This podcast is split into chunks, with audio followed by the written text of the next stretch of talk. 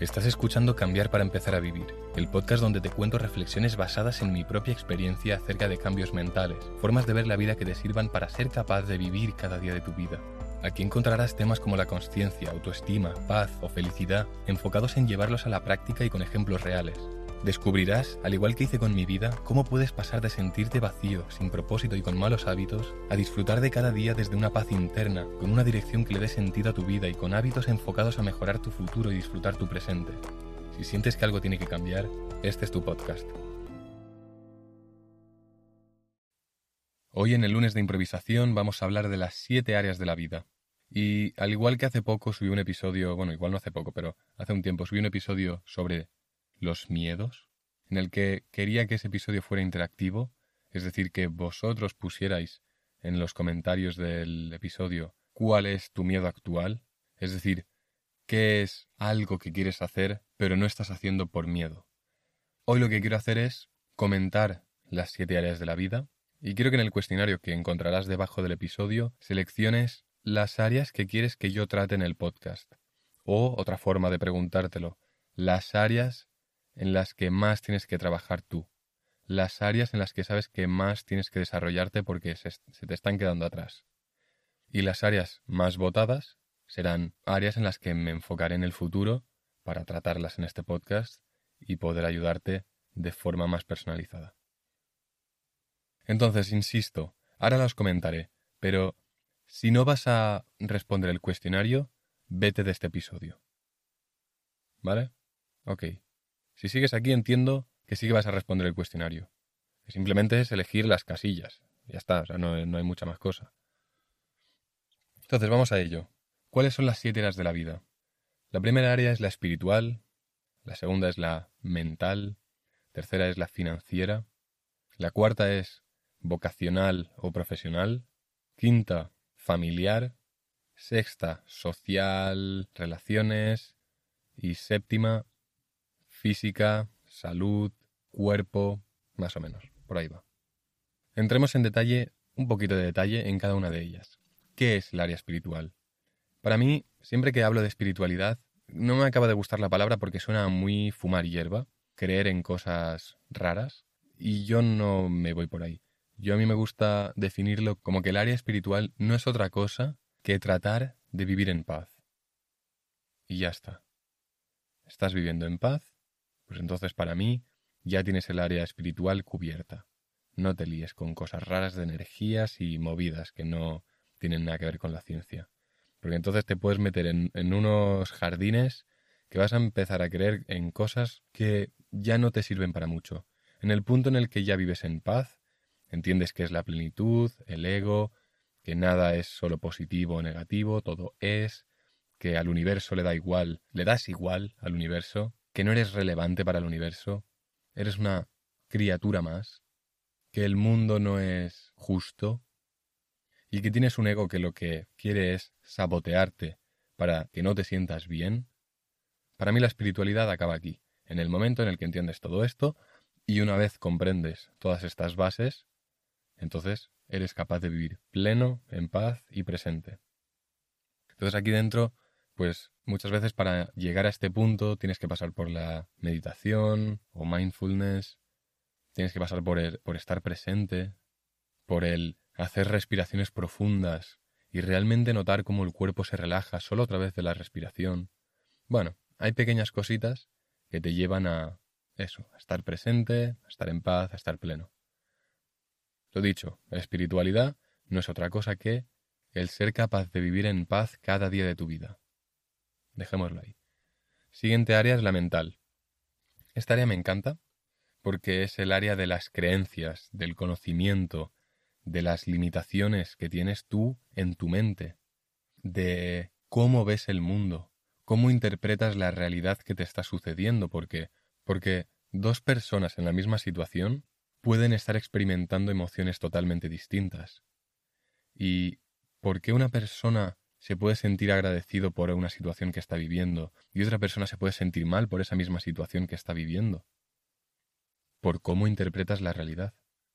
¿Y cómo interpretas la realidad de, de una forma u otra? A través de tus creencias. ¿Y cómo tienes unas creencias u otras? A través del conocimiento. es decir, a través de tu mente, de qué tienes en tu mente.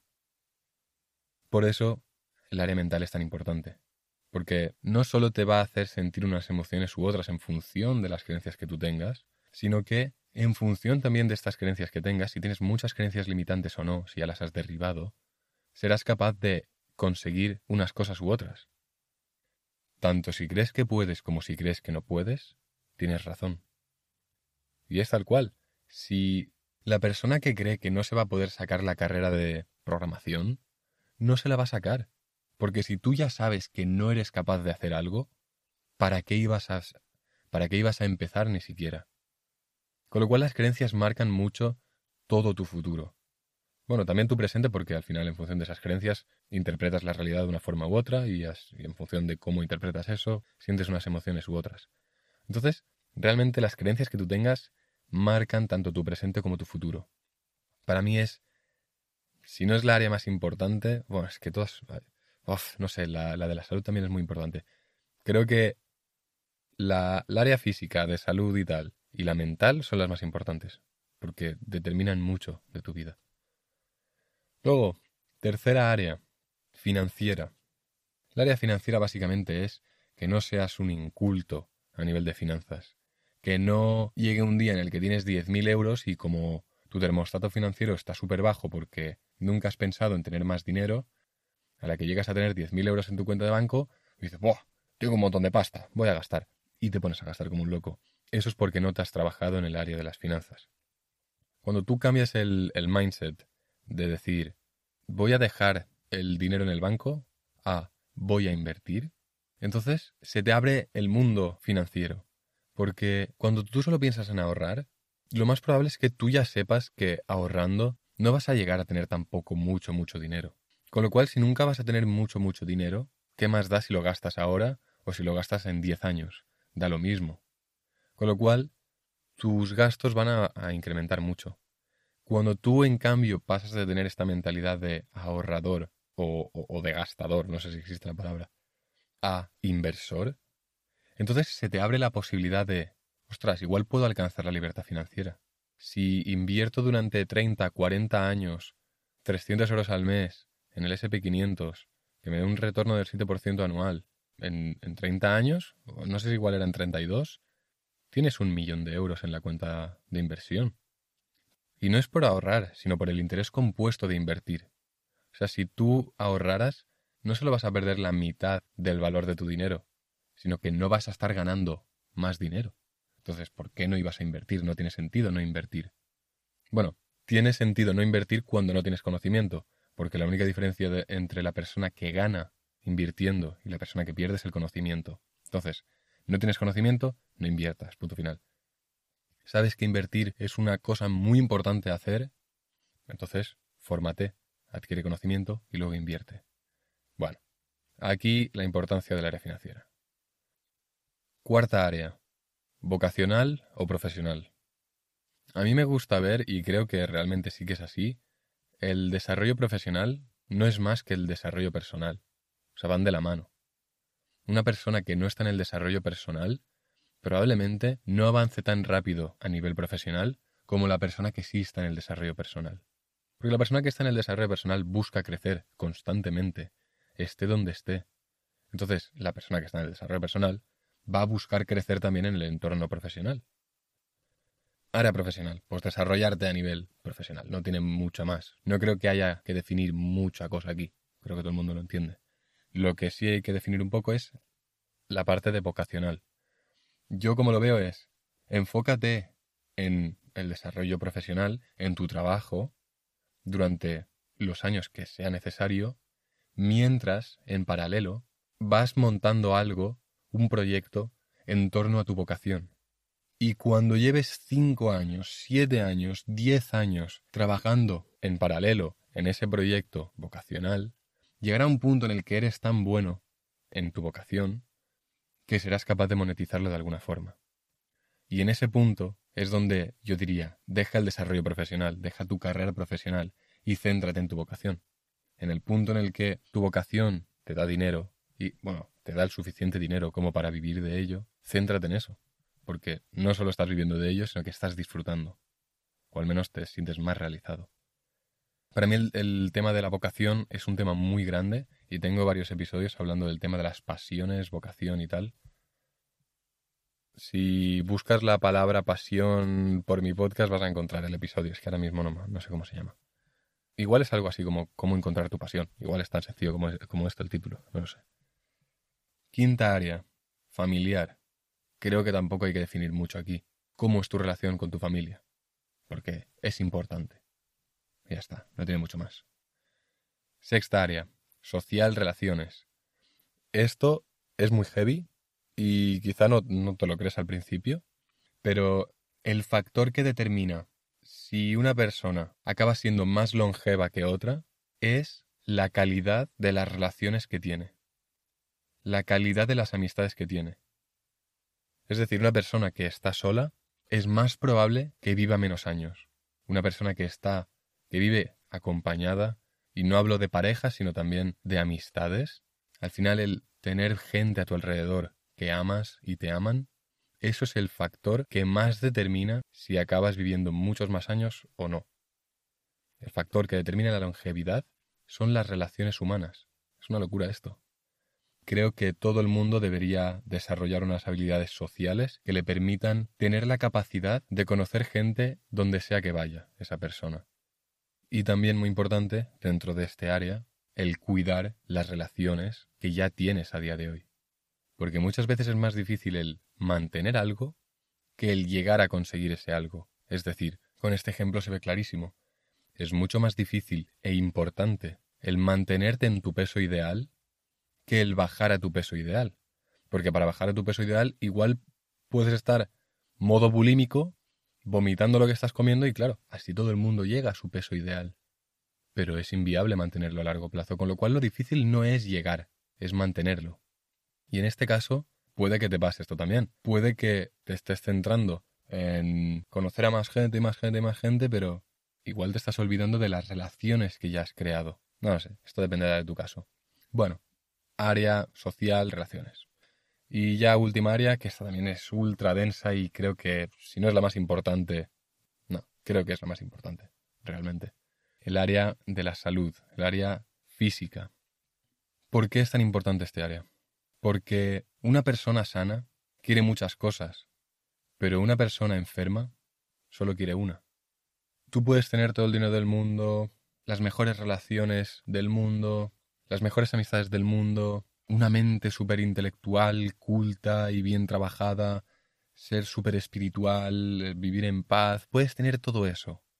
Que si no tienes salud, ¿de qué sirve? Repito la frase porque es súper potente. Una persona sana quiere muchas cosas. Una persona enferma solo quiere una. Por eso es tan importante este área. Y mucha gente pierde salud por conseguir dinero y luego gasta el dinero que ha conseguido perdiendo salud para recuperar esa salud. Tengo un episodio hablando de este tema que se llama algo así como la mejor inversión sin dinero y la mejor inversión que puedes hacer cada día de tu vida, que es gratis, no requiere dinero y que te va a dar los, los mejores y mayores retornos, es el cuidar tu salud, el hacer actividad física, el comer alimentos que realmente te aportan nutrientes, vitaminas, todo lo que necesitas. Y es un área muy, muy, muy grande, porque incluso aquí hay temas que yo ya no controlo, como qué agua estás bebiendo. Es un tema en el que sé que hace tiempo tengo que entrar porque el agua que corre por el grifo no es del todo buena. No tengo, ya digo que no tengo claro, claro el, por qué ni cómo solucionar esto, pero por lo que he ido escuchando los últimos meses, mm, el agua que solemos beber no es la mejor agua. Luego también, vitamina D, que la vitamina D no es una vitamina, es una hormona, pero bueno. El 90%, ahora no recuerdo el porcentaje, pero sé que era muy alto de los españoles, es decir, una población que tiene sol igual 300 días al año, tiene deficiencia de vitamina D. Si tienes cualquier deficiencia, va a tener un impacto mínimo en tu cuerpo. Tema de también exposición al frío. Eso también es salud. Hay muchos temas relacionados con la salud. Es un tema muy, muy, muy grande, muy denso, pero que si te quieres centrar en las bases, al final es actividad física, y qué decides meterte o no meterte en tu cuerpo. Ya está. Luego, ya digo, puedes entrar en más detalle, tema de exposición al sol, al agua fría, qué agua estás bebiendo. Y ahí ya hay una de detalles increíbles que, bueno, tampoco controlo mucho.